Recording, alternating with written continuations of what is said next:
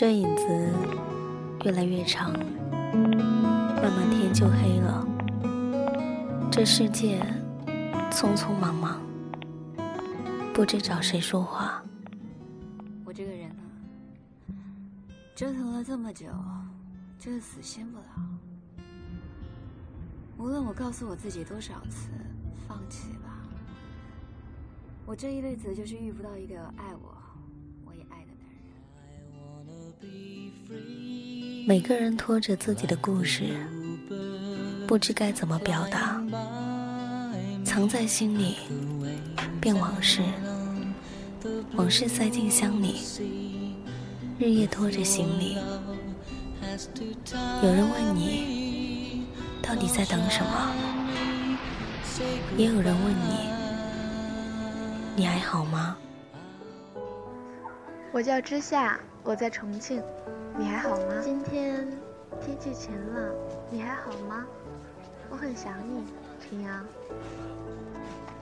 我是麦芽，我是麦芽，我就藏在每一个频率里，在等一个，在等一个能听懂的人，能听懂的人。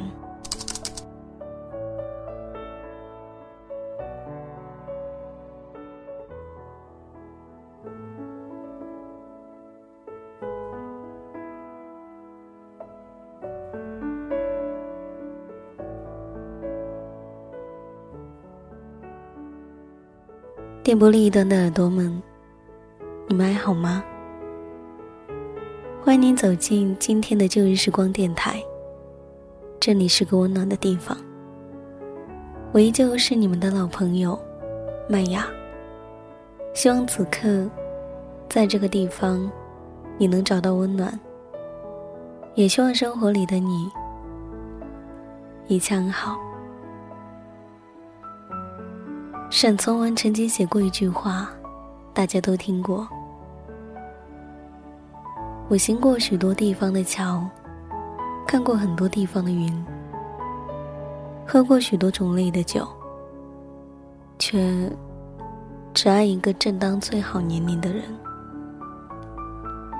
看到这一句话的时候，我总在想：如果我能在十七八岁的时候就遇到你。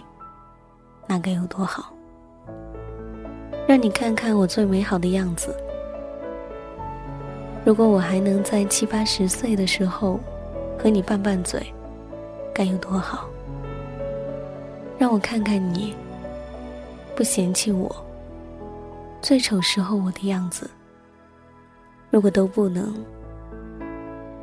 那么请让我和你一起走过一段路就好。趁我还有一点勇气，我想和你谈一场春光正好的恋爱。之前看《春娇与志明》时，开头看到春娇讲给志明的故事，让我很长一段时间都没有回过神来，因为我不明白，怎么会有人。能够一次又一次的投入一段感情里，哪怕前男友次次都是离奇死亡，毕竟感情是消耗品。每投入一段，勇气和热情都会越来越淡了，人会越来越害怕辜负。当我把这个疑惑讲给朋友听的时候，他笑了笑，告诉了我苏依依的故事。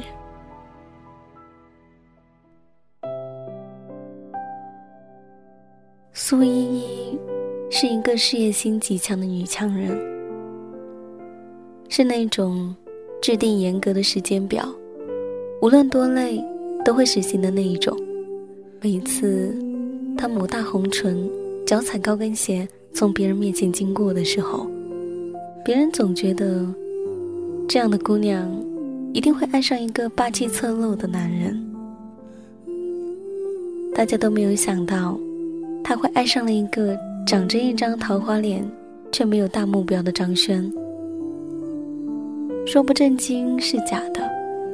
大家甚至猜想，张轩是哪一家的富二代，目前的落魄，只是为了体验生活。终究只是猜想。张轩不是什么富二代，只是一个长相俊俏的员工。张轩是那种不会停止恋爱的类型，分了手就会马上再找一个。在我们看来，他简直就是花心男人中的典范。大家想不明白苏依依看上他什么了，也更加不明白为什么苏依依这样一个大美人送上门的时候。他却一反常态，总保持客气，却疏远的距离。但苏依依是谁呀？只要认准了，就是一头脱了缰的野马。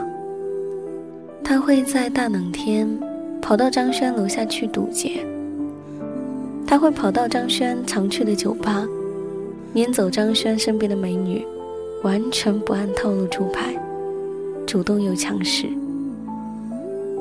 有人问依依说：“你们根本就不是同世界的人，为什么明知道就算在一起了，你们也不可能走到最后，却还是如此不顾一切呢？”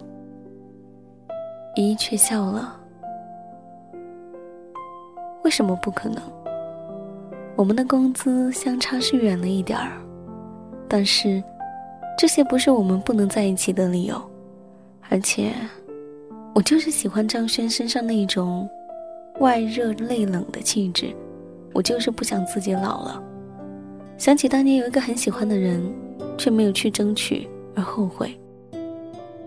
我就是想要不顾一切爱一次，遵从自己内心，有错吗？张轩在苏依依追了一年多的时候。才放下了心理防线，和苏依依在一起了。他的心理压力可想而知。一个姑娘，比自己有钱有能力，还很漂亮。男人的自尊多少有点无法接受。我猜测，张轩是喜欢依依的，只是他心底太过明白他们之间的距离，所以就拼命压下心中的悸动。为了避免不如意的结局，拒绝了所有的开始。但是，我们都忘了，人有三种东西没办法隐藏：咳嗽、贫穷，还有爱。也就这样一段盲目而又不理智却又清醒的感情，终究让我明白了。如果你确切的知道自己正深爱着一个人，那就大胆的去追求这一份爱，别瞻前顾后思考太多，也别怕会被对方辜负。当我跟朋友表露想认识苏一的想法时，朋友笑着告诉我：“你肯定还不知道我爸妈的名字吧？我呢，叫张素素。”我爸叫张轩，而我妈叫苏依依。现在我爸基本是把我妈宠上了天，一把年纪了，还总在我面前秀恩爱。看着他们，我就觉得，如果爱，就不要怕辜负，就是跟我妈一样，帅呆了。我知道的，我们都很羡慕那些。敢爱敢恨的人，不然当初的迪丽热巴也不会因为高文勇敢爱的角色窜红的那么快。但是，我们都太害怕了，太害怕我们的爱得不到回应，害怕我们的付出被对方辜负。但听了苏一的故事，我好像不那么怕了。我们都明白。爱情很难寻，现实诸多的阻碍，我们都怕辜负，怕辜负别人，更怕被别人辜负。但是，好不容易等来一个怦然心动的人，怎么甘心？什么故事都没有发生，就结束了。在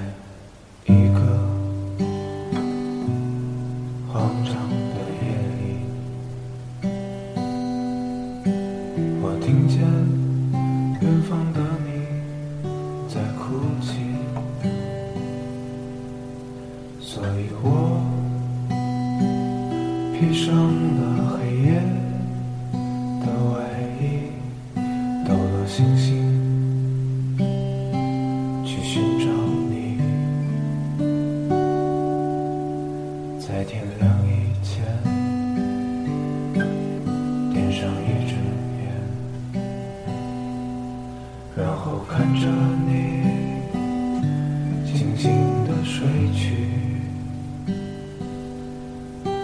在梦里卸下了所有的委屈，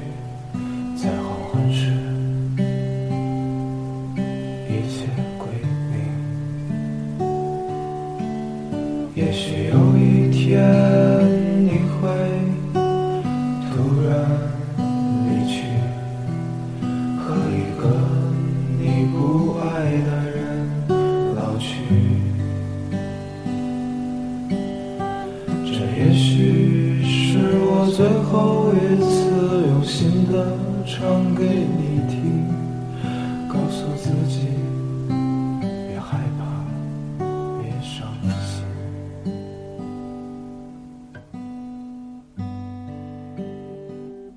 这里是旧日时光电台，我依旧是你们的老朋友麦雅。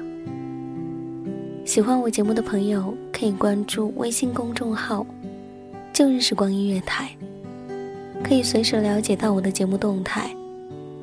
那么本期节目在这里要告一段落喽，感谢你的聆听，我们下一期再见，拜。